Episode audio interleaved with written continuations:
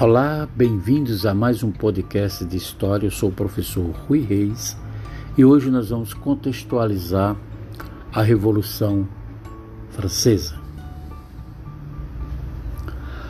Quais foram então os antecedentes da Revolução Francesa? Vamos falar das revoluções francesas. Aí você pode me perguntar, mas como assim, professor? As revoluções. Vejam bem, a Revolução Francesa, ou as revoluções, esse fenômeno histórico que vai tentar romper com o antigo regime europeu, ele tem um diferencial de outras revoluções, como por exemplo da Inglaterra. Percebe que os ingleses fizeram uma revolução, porém ela ficou limitada a tão somente a Inglaterra. Portanto, percebam então agora essa diferença. Vamos então aos fatos da Revolução Francesa, para que a gente possa entender a diferença entre a inglesa e a francesa. A Revolução Francesa, ao contrário da inglesa, ela vai se expandir para o mundo. Vai ser a grande propagadora dos ideais liberais.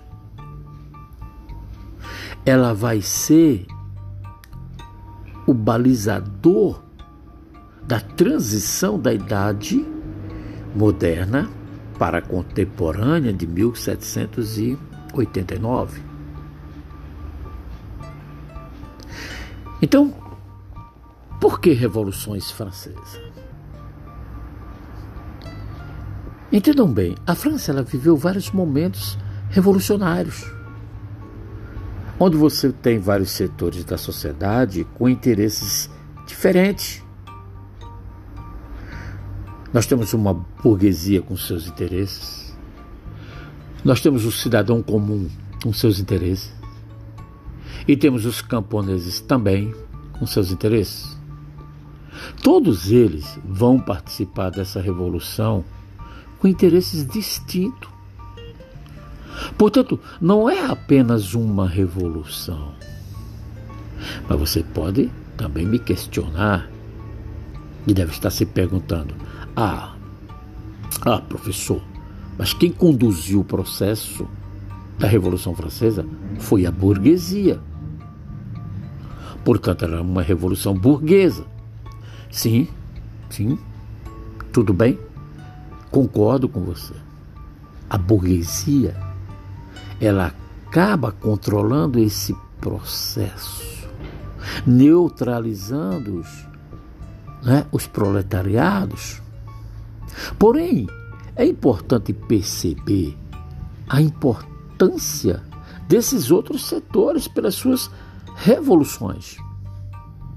Por isso que me sinto no direito de chamar as revoluções francesas. Vamos aos acontecimentos. O que está de fato acontecendo na França? Crise. Como em todo processo revolucionário, ele se dá devido a um problema gerado por uma crise. Mas que crise é essa? Crise política, econômica e social. Eu vou iniciar pela parte da economia, né? da crise econômica, que foram vários acordos que a França fez, né? acordos esses que não foram vantajosos para a França. Como, por exemplo, um tratado que a Inglaterra, que eles fizeram com a Inglaterra, e que isso prejudicou a balança comercial da França, tornando a balança comercial deficitária.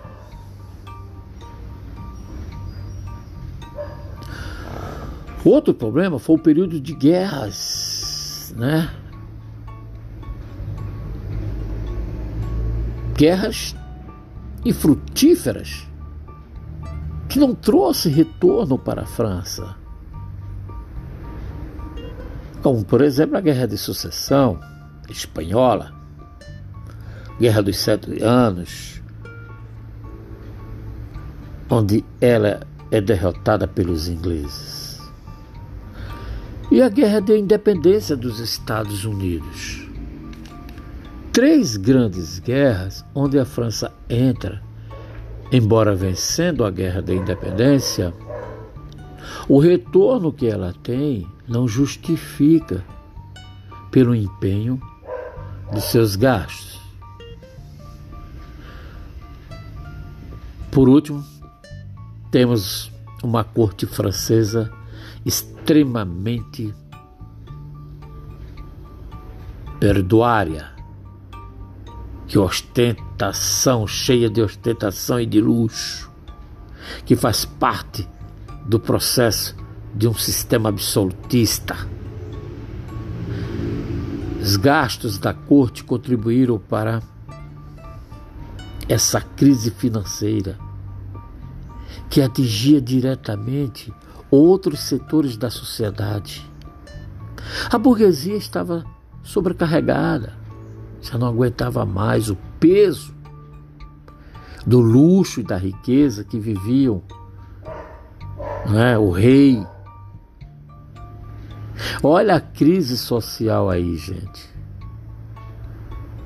O camponês pagando impostos, a burguesia pagando impostos. E você tem o primeiro estado, o clero e a nobreza, isentas de pagar impostos, cheias de privilégios. Né? E aí você tem uma carga tributária francesa né, que estava totalmente caindo sobre os ombros do terceiro estado. Ora, isso vai gerar o quê? Uma crise social. E essa crise ela vai contribuir para uma crise econômica. Concordam comigo, gente?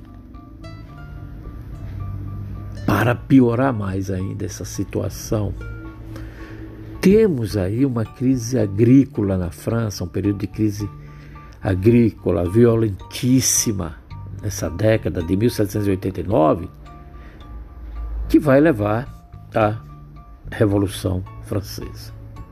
Mas vocês podem estar me perguntando, e o rei, professor, por que, que o rei não tomou atitude? Ora, gente, Luís XVI,